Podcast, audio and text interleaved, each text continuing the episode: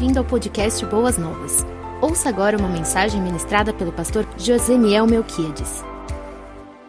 Temos convidado vocês esses domingos do mês de março, já preparando o meu e o seu coração para nós celebrarmos a Páscoa de uma maneira mais consciente, consistente, entendendo todo o processo que se desenrolou, todos os fatos que aconteceram ao longo da, da vida, dos ensinos, do sacrifício e principalmente no contexto do Getsemane, do julgamento, da crucificação e à noite nós temos estado diante do sepulcro vazio.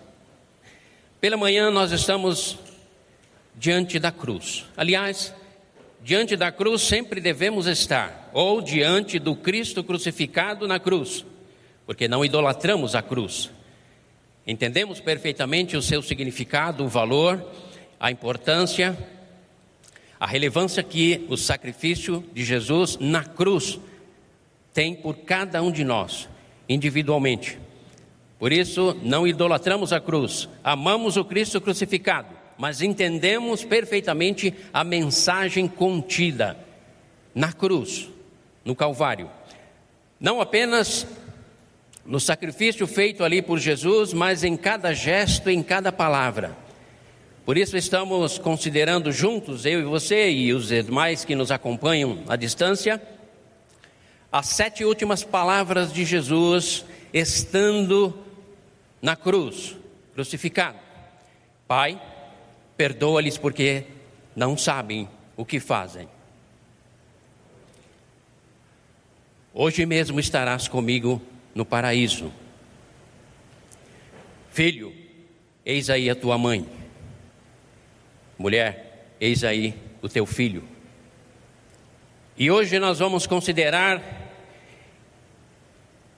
pedindo muito a Deus, e você deve pedir no seu coração, para que Ele nos permita avançarmos um pouco no entendimento do momento maior, do ápice que poderemos considerar, que é o exato momento aonde o nosso Cristo, o Cristo de Deus, o nosso Salvador, Jesus Cristo ou Cristo Jesus, Paulo usa essa essa transição de uma palavra para outra, quando ele fala Cristo Jesus, ele quer ressaltar o Deus homem, e quando ele usa a terminologia Jesus Cristo, ele quer ressaltar o homem Deus. É muito importante você observar isso. Mais importante ainda é nós entendermos o que de fato aconteceu neste contexto da quarta fala, do quarto pronunciamento feito por Jesus Cristo, estando ali na cruz, no Calvário, fora de Jerusalém, no Monte Gólgota, no monte chamado Caveira.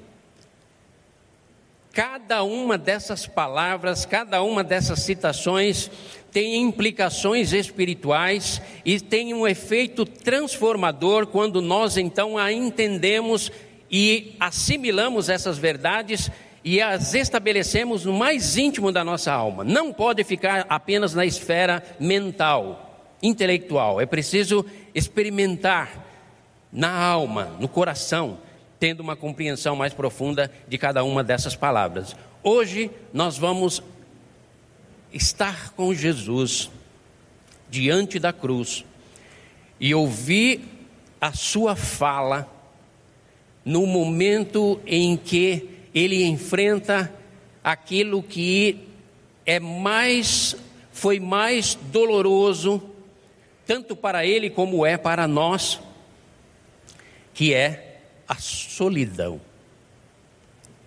o abandono, ser desprezado. Mas, pastor, Jesus experimentou isso? Não se esqueça que nós estamos falando de alguém que foi 100% homem 100% Deus, e que na fusão dessas duas naturezas, tendo uma só personalidade, ele, ele trouxe para si tudo aquilo que era necessário para satisfazer a exigência divina e com, cobrir a necessidade, suplantar a necessidade humana. E nele então nós temos a junção perfeita do humano e o divino. E assim todas as possibilidades são abertas à raça humana, homens e mulheres, espalhados pela face da terra. Mas para que isso acontecesse, para que isso fosse se tornasse possível e viável, ele tinha necessariamente que beber este cálice até a última gota. No Getsemane nós sabemos que o nosso mestre transpirou suor com sangue pela agonia e sabemos que a sua oração foi: Pai, se houver outra possibilidade para que tu, Pai, Deus Altíssimo, tenhas relacionamento com a humanidade, que seja de outra forma. Pai, se for possível, afasta de mim este cálice. Mas durante três vezes ele ora e nas três vezes o céu se silencia. E ele está enfrentando já desde aquele momento e até antecipadamente, anteriormente, em outras ocasiões, Jesus experimentou a mais profunda solidão, a qual nenhum ser humano na face da terra é capaz de experimentar, nem um décimo de segundo, porque a solidão extrema enfrentada por Jesus, nenhum de nós podemos calcular, imaginar, nem dimensionar. Mas vamos entender que tudo isso foi por um propósito, um propósito nobre. Jesus está então em Mateus, o texto é Mateus 27, de 45 a 46, dois versículos apenas. Jesus está sendo crucificado e no auge da sua dor, ele é acometido ele é atingido por uma dor muito, milhões, milhões de vezes maior. Mateus 25, 45, 27, aliás, desculpa, 27, 45 e 46. Assentados mesmos como nós nós estamos. Eu vou ler para os irmãos. E houve trevas sobre toda a terra, do meio-dia às três horas da tarde por volta das três horas da tarde, Jesus bradou em alta voz: Elohim, Elohim, lama sabachthani, hebraico, que significa para nós em português: Meu Deus, meu Deus, por que me abandonaste? Feche seus olhos, vamos orar ao Pai, para que Ele nos ajude a entender o significado dessas palavras. Pai eterno, entregamos no teu altar a meditação desta manhã, não apenas como uma proclamação de conhecimento, literatura ou gramática, mas o desejo da nossa alma é alcançarmos uma compreensão profunda, uma uma compreensão ampla a respeito do que de fato estava acontecendo neste momento em que o teu filho, o nosso Salvador, Jesus Cristo, proferiu estas palavras. Pai eterno, que cada um dos teus filhos e filhas presenciais ou aqueles que nos assistem à distância possam compreender o significado dessas palavras e juntamente conosco saiamos daqui nesta manhã cantando e exaltando, louvando e adorando o Cristo que experimentou a mais profunda solidão, o mais profundo silêncio, para que nós pudéssemos ouvir a voz de Deus, para que nós pudéssemos ser tocados e tivéssemos comunhão, relacionamento com o Deus Todo-Poderoso. Ajuda-nos, Senhor, nessa manhã. Nos abençoe porque tudo o que faremos, tudo o que falaremos e tudo o que já estamos fazendo é para o louvor e glória do teu nome. Assim oramos em nome de Jesus. Amém e amém. Para entendermos as palavras de Jesus, temos que compreender antes das suas palavras quem ele é. A grande inquietação e o grande desconforto que Jesus Cristo causou à sua época e a todas as épocas e até o final dos tempos é a sua pessoa. Quando eu e você declaramos que sabemos meia dúzia de versículos e, portanto, já conhecemos Jesus Cristo, erramos o alvo. Porque Jesus Cristo é a fonte de toda sabedoria, Ele é a revelação de todos os mistérios, Ele é a verdade absoluta, Ele é a palavra viva, Ele é o Cristo de Deus, Ele é um mediador, porque não há outro mediador entre Deus e os homens a não ser Jesus Cristo, o homem. 1 Coríntios, 1 Timóteo 2,5 nos fala a respeito disso. E para entendermos Jesus Cristo e termos ciência de que as Suas palavras têm implicações diretas à minha vida, e eu posso construir, ancorar a minha vida, a minha expectativa e vencer, inclusive, a solidão e os sentimentos de desprezo e abandono e desesperança que possam sobrevoar a minha mente, eu posso me estabelecer nele e ser vencedor ou vencedora. Por quê? Por causa dele, por causa de quem ele é, da sua identidade. O sofrimento da crucificação era algo muito comum nos tempos do Império Romano, mas este esta crucificação, este sofrimento, extrapola a esfera do sofrimento humano por causa de quem estava sofrendo e por que estava sofrendo e que tipo de abandono, que tipo de solidão ele estava experimentando ali. Quem o estava abandonando? Quem o manteve nessa condição e por quê? E quem era ele? Jesus Cristo. Aí nós somos obrigados a voltar às Escrituras, queridos, para entendermos um pouco mais a respeito de quem é Jesus. Jesus Cristo se enquadra perfeitamente em todas as profecias declaradas por Deus no Antigo Testamento e ditas, proclamadas pelos profetas. Por causa disso, eu e você podemos ter convicção de que estamos fundamentados na rocha eterna, que é Ele, Cristo Jesus, porque as profecias testemunham a meu respeito, ele diz: As minhas obras testemunham de que eu sou e as Escrituras dão testemunho de mim nos profetas, nos salmos. Portanto, quando nós voltamos, por exemplo, ao livro de Isaías, capítulo 42, versículos de 1 a 9, só para você ter ciência de quem estamos falando, porque se você e eu não entendermos quem é Jesus, a sua identidade, a sua divindade e a sua humanidade, você vai olhar para a cruz e ter dó de Jesus você vai olhar para o sofrimento dele e vai se apiedar dele, porque você não vai entender a complexidade, a profundidade e o significado do, do, seu sacrifício e até mesmo da sua morte, do seu martírio, da sua solidão e do seu abandono. Isaías 42, de 1 a 9 diz assim: Eis o meu servo a quem sustento, o meu escolhido em quem tenho prazer, porém nele o meu espírito, e ele trará justiça às nações Olha a característica de Jesus sendo descrita e narradas aqui, para que eu e você tenhamos plena confiança nele. Num momento como esse que nós estamos vivendo, de pandemia, incerteza, insegurança, medo e temor, qual a rocha a qual você está firmado? Se for Jesus Cristo, virão os ventos, as tempestades e você ficará firme. Se for uma fé volátil, insegura, inconstante, não fundamentada nas Escrituras, virão as tempestades e você vai oscilar para a esquerda, para a direita e a angústia vai tomar conta do seu coração. Não, amados.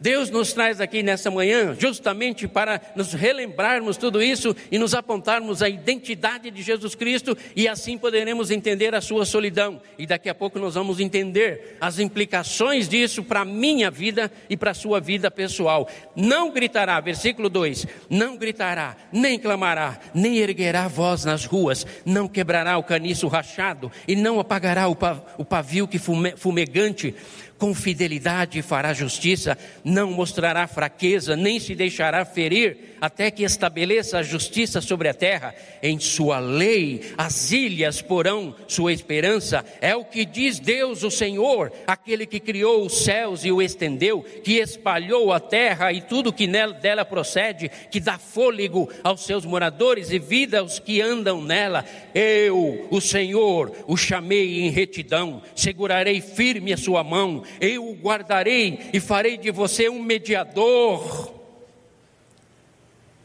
para o povo e para a luz dos gentios, para abrir a vista dos cegos, para libertar da prisão os cativos e para livrar do calabouço os que habitam na escuridão. Eu, o Senhor, esse é o meu nome, não darei a outro a minha glória, nem a imagens o meu louvor. Vejam, prestem atenção, as profecias antigas, todas elas aconteceram, e as novas eu anuncio a vocês, igreja e povo meu antes de surgirem, eu as declaro a vocês. Amém, queridos? O texto se refere exclusivamente a Jesus Cristo, ao seu procedimento, a sua característica, a sua maneira de ser, o seu nascimento.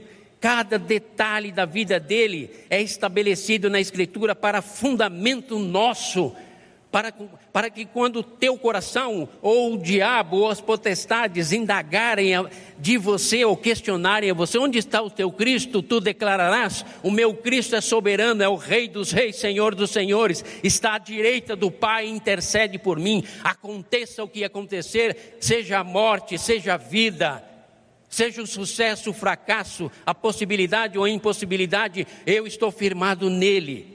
Sabe por quê? Porque lá no Calvário, ele intercedeu por mim, ele pagou o preço.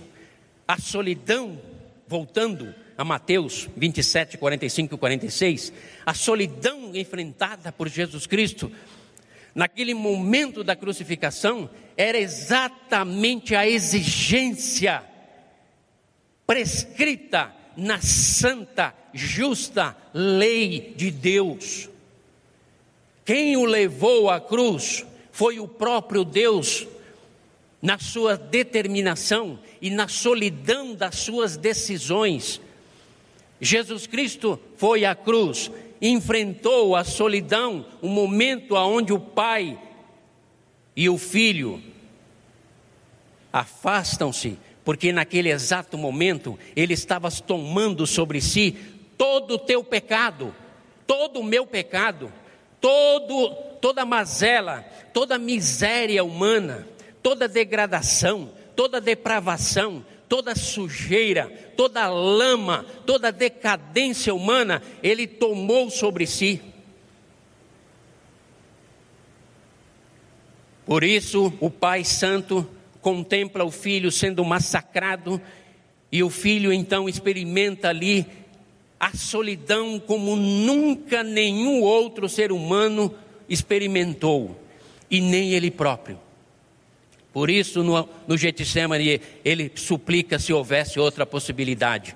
Mas no silêncio de Deus, Deus deixa claro: não existe outra possibilidade. Só você é o mediador. E para que você seja o mediador, você tem que se enquadrar em tudo aquilo que eu determinei na construção da palavra profética. A solidão de Jesus causou silêncio na terra. O sol deixou de brilhar, a terra se estremece na solidão de Jesus, Deus meu, Deus meu, por que me desamparaste? Ele experimentou todo o juízo do Deus Santo e Justo que há de recair sobre os ímpios pecadores que, não arrependidos dos seus pecados, partem para a eternidade. Ao mesmo tempo, a solidão de Jesus estabeleceu porta aberta para o relacionamento entre o Santo Eterno, Santo, Santo Deus e eu e você, pecador e pecadora. Por isso, a solidão de Jesus significa a nossa única, como raça humana, única possibilidade de nos achegarmos a Deus.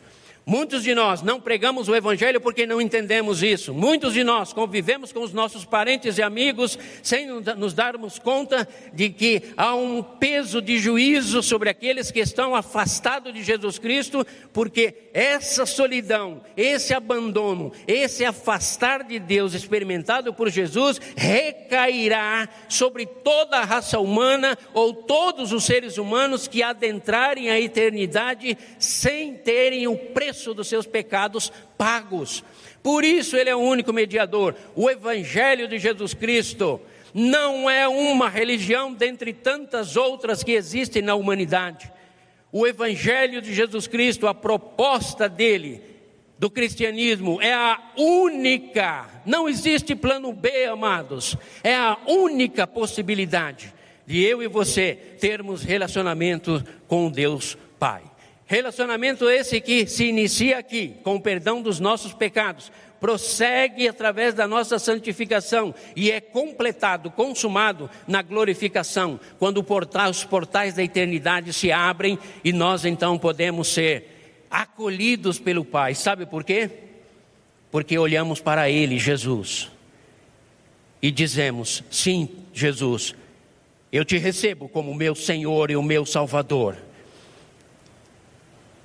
Eu confesso e reconheço os meus pecados e os declaro a ti, e rogo-te que cubra-os com o teu sangue, para que eu possa ter direito à comunhão e o relacionamento com o Pai. Queridos irmãos, irmãs e amigos, vocês que nos acompanham, Jesus Cristo não é uma opção dentre tantas outras, ele é a única possibilidade de você vencer tanto a solidão pontua o teu coração e as tuas emoções no teu cotidiano, quanto a solidão eterna a qual tu enfrentarás quando adentrares a eternidade partindo deste mundo. Um outro texto muito interessante que fortalece no meu e eu quero gostaria que fortalecesse no seu coração para confirmar ainda mais que tudo isso foi propósito do Pai, foi propósito de Deus. Está lá em Isaías 53, versículos 10 e 11, quando diz assim: Contudo, Isaías 53, 10 e 11: Contudo, foi da vontade do Senhor esmagá-lo e fazê-lo sofrer. E embora o Senhor faça da vida dele uma oferta pela culpa, ele verá sua prole e prolongará seus dias, e a vontade do Senhor prosperará na sua mão. Depois do sofrimento de sua alma, ele verá a luz e ficará satisfeito. Pelo seu conhecimento, meu servo justo justificará muitos e levará a iniquidade deles. Amém, queridos? Eu sei que, eu, eu, sei que muitas vezes nós temos dificuldade de compreender isso, porque não entendemos a gravidade do, mal, do nosso pecado. Não entendemos a gravidade da nossa iniquidade e de tudo aquilo que fazemos e que recaiu sobre a pessoa de Jesus Cristo. Jesus bradou: Deus meu, Deus meu, por que me desamparaste? As trevas pontuou durante o meio-dia até as três horas. Quando eu e você entendemos isso, o domínio das trevas, nós podemos imaginar as potestades, os demônios fazendo um verdadeiro pandemônio nas regiões espirituais, nas profundezas do, dos abismos da escuridão, cantando e celebrando: matamos o filho, matamos a vida, não há mais esperança, vencemos Deus, não há mais esperança para a humanidade, Deus não é mais Senhor, porque nós o matamos. Deus o abandonou.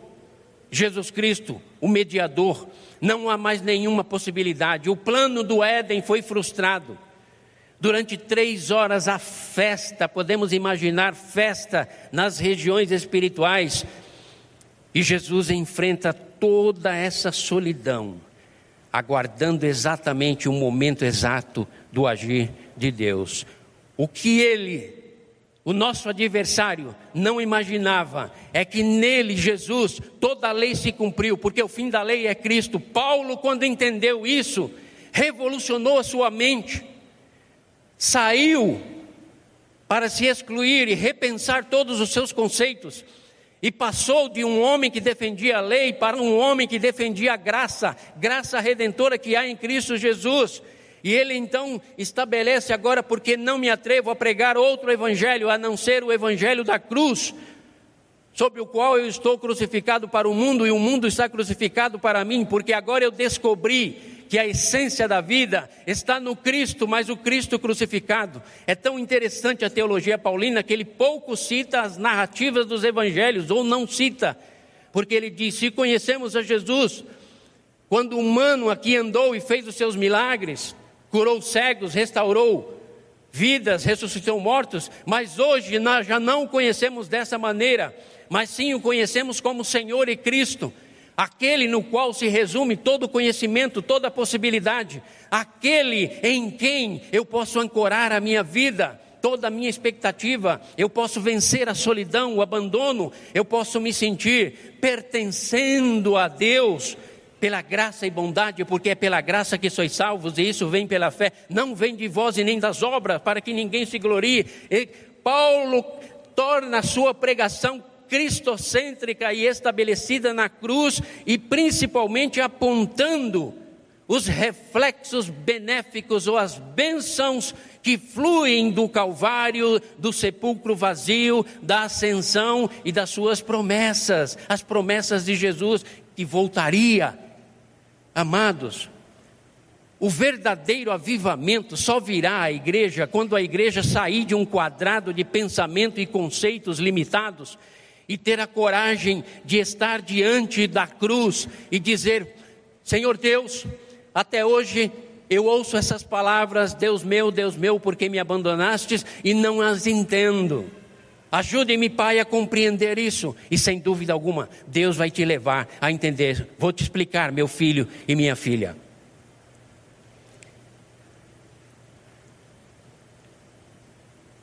Eu fui obrigado, pela minha própria santidade e por causa da minha santa lei, a me afastar do meu filho, porque ele assumiu a sua identidade na integralidade e estava carregando os teus pecados.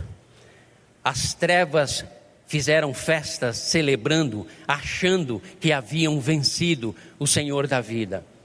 Mas diante do meu tribunal, do meu santo tribunal, diz o Deus eterno, eu fui ticando, eu ordenei aos anjos, vá ticando e comprovando tudo aquilo que Jesus Cristo, meu filho, viveu, experimentou desde a sua origem até o seu estilo de vida, o que falou, o que pensou, o que sentiu, como reagiu, vaticando cada uma desses detalhes. E lá no final, após criticar tudo, toda a lei de Deus foi cumprida nele.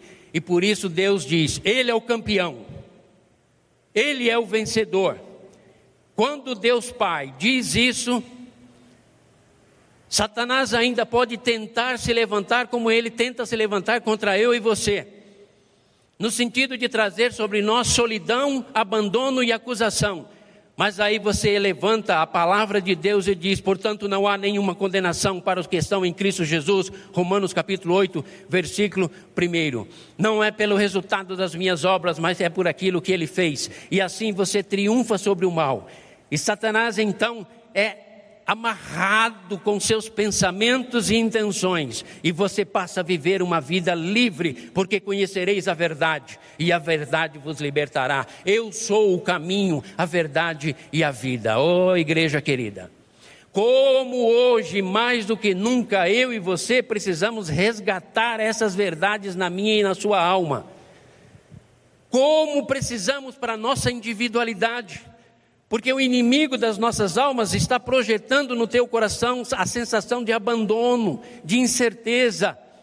Ele está sussurrando nas nossas mentes: onde está o teu Deus? Por que não os livra dessa pandemia ou dessas doenças miseráveis que está destruindo tantas vidas, tantas famílias? E quando nós não entendemos os propósitos de Deus, ele fica, nós ficamos vulneráveis e ele vem sempre dizendo: Onde está o teu Deus? E aí você diz: O meu Deus reina soberano, porque o Cristo pagou todo o preço do meu pecado, e agora eu tenho relacionamento com o Pai. O maligno não pode mais triunfar sobre a minha vida. As minhas emoções podem tentar abalar-me, destituir o equilíbrio, mas eu posso todas as coisas naquele em quem tenho crido, porque eu sei em quem tenho crido. Percebem, amados? O que levou Paulo a Roma a cravar a bandeira do cristianismo lá no centro do domínio do, do mundo na época Roma foi exatamente a convicção de que Jesus Cristo perdoou, perdoou os nossos pecados, restaurou, restaurou a nossa comunhão, nosso relacionamento com o Pai, nos dá todas as possibilidades de sermos pessoas não, soli, não vivendo a solidão, podemos até vivermos a solitude, a quietude, mas a sensação de desprezo, de deslocamento, de abandono, de desvalorização, isso tudo deve ser banido da minha e da sua vida, e o é, quando nós nos estabelecemos nele, porque a solidão de Jesus era a minha solidão, o sofrimento de Jesus era o meu sofrimento, por isso ele se tornou o cordeiro que substituiu o sacrifício que foi feito em nosso lugar, porque a lei de Deus exigia, e ele a cumpriu à risca e se tornou o verdadeiro e único mediador.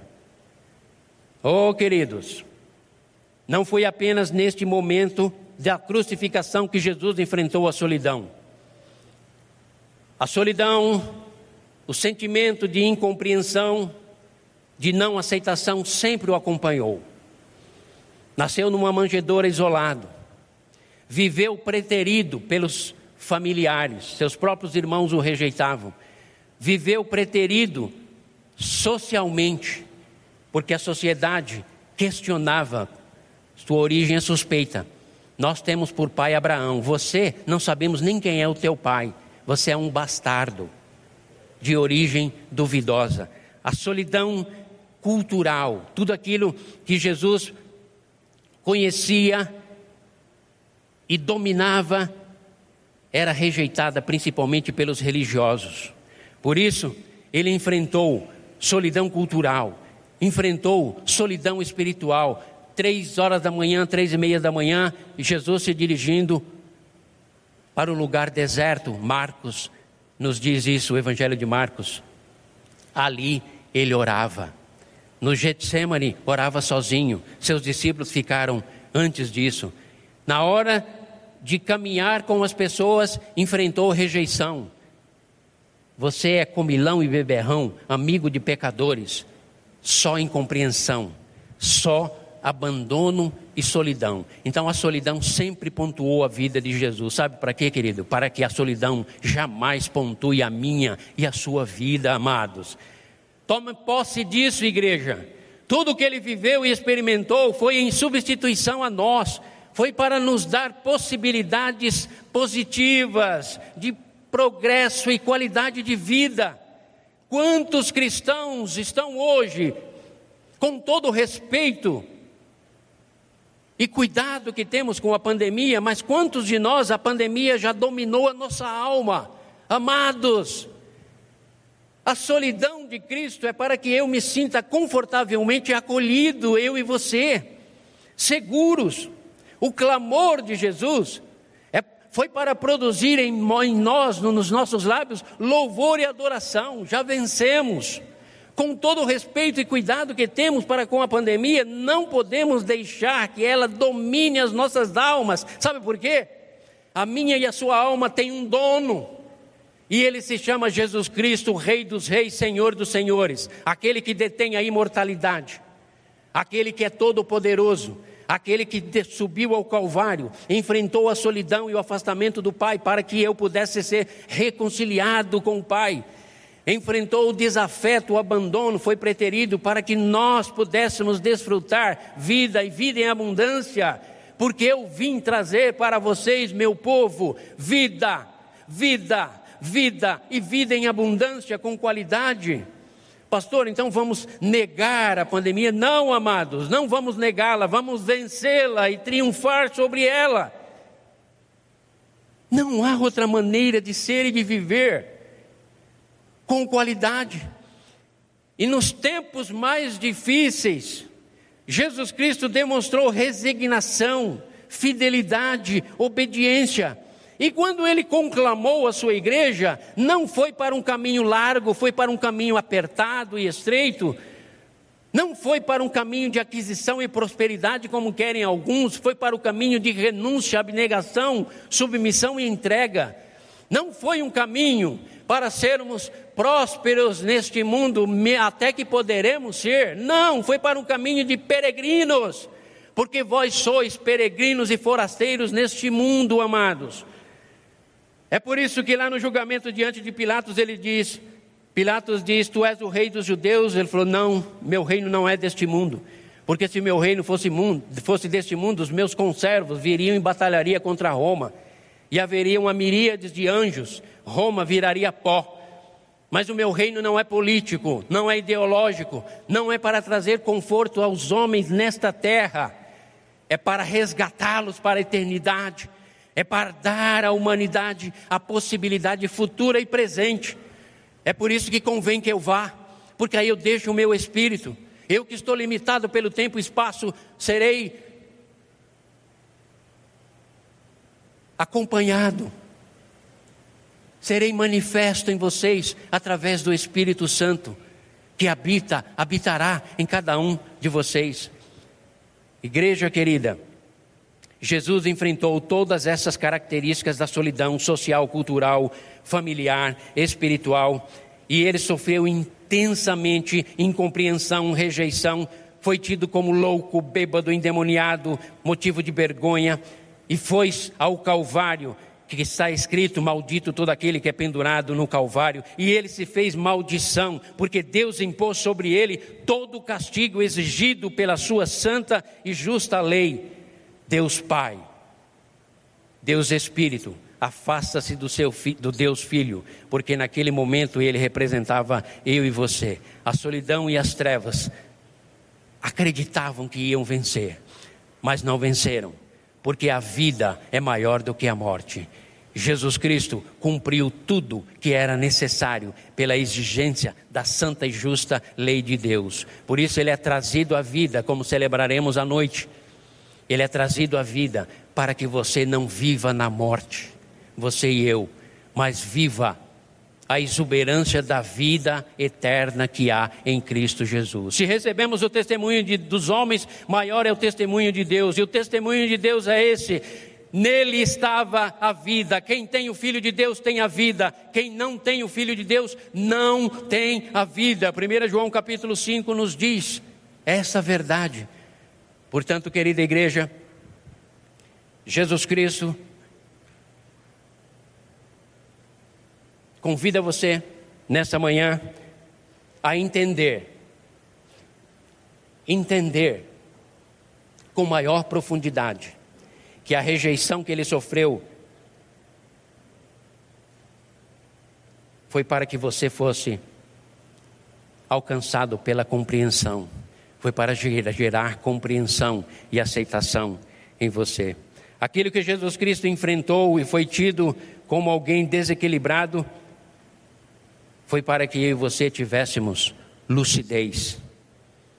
Quando ele foi pendurado naquela cruz, Deus meu, Deus meu, por que me abandonastes e enfrentou a profunda solidão e se colocou como maldito, porque maldito, segundo a lei, é todo aquele que for pendurado no madeiro.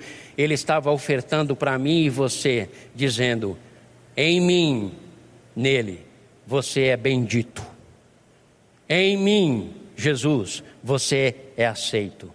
Em mim, Jesus, você é acolhido.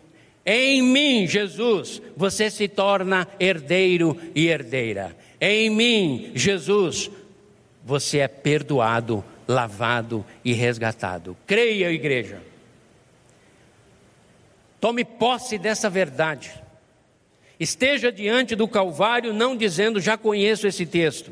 Esteja diante do Calvário dizendo: Senhor, fala o meu coração porque eu preciso ampliar a minha compreensão.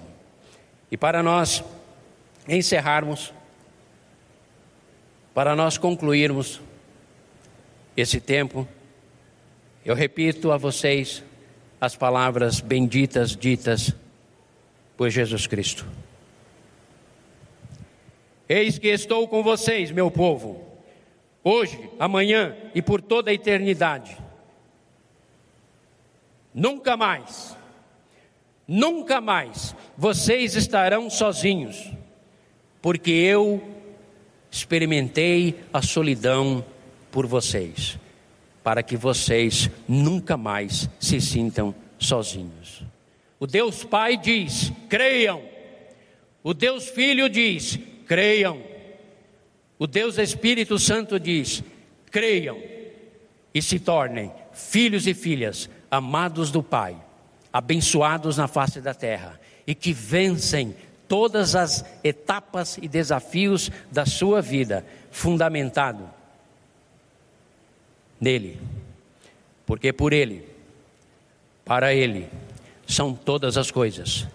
Glória, pois, a ele, que é sempre eterno, hoje e para todos sempre, pelos séculos dos séculos. Amém e amém. Você pode ficar em pé comigo para nós orarmos ao Pai? Fique em silêncio alguns, alguns segundos. Considere tudo isso no seu coração.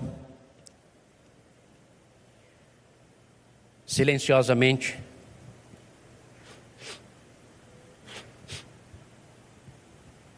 E no silêncio da tua alma, tu deves dizer: se assim corresponder ao que acontece no teu coração, Senhor Jesus, eu sou pecador e pecadora. Muitas vezes não entendi isso e imaginei que era obrigação tua salvar-me. Senhor Jesus, eu me submeto a ti e reconheço a tua soberania, a solidão e a determinação do teu agir, porque não há nada que possa mover-te, nem obrigar-te, nem condicionar-te, porque tu és um Deus soberano mais ainda eu te louvo, porque no exercício do teu livre arbítrio, da tua livre disposição em agir, sem motivação nenhuma além de ti mesmo, tu te movestes em nossa direção, em minha direção. Eu, Joseniel, louvo o teu nome, Senhor, e cada um dos teus filhos e filhas nesta manhã se sentem profundamente agradecidos pelo fato de sermos alcançados pela redenção que há em Cristo Jesus. Ah, como eu me lembro, alguns anos em que experimentei a sensação da solidão, desde o momento em que Jesus Cristo veio ao meu encontro, nunca mais, nunca mais, a solidão e o abandono e o desprezo pontuou o meu coração. Muito pelo contrário, a paz que excede todo entendimento, a alegria e a confiança de viver cada momento e cada instante, sejam eles favoráveis ou contrários, tem sido um desafio para a minha própria vida. Pai eterno, que nesta manhã os teus filhos e filhas saiam daqui abençoados, contemplando aquele que é o Rei Senhor, aquele que é o tesouro maior aquele que é digno de todo louvor, aquele que está à direita do Pai, olhando para nós e intercedendo por nós, Jesus Cristo, o Rei soberano e Deus eterno. A Ele toda a honra e toda a glória. Oramos assim agradecidos, em nome dEle, Jesus. Amém e amém. Você ouviu o podcast Boas Novas? Não se esqueça de seguir nosso canal para ouvir mais mensagens que edificarão a sua vida.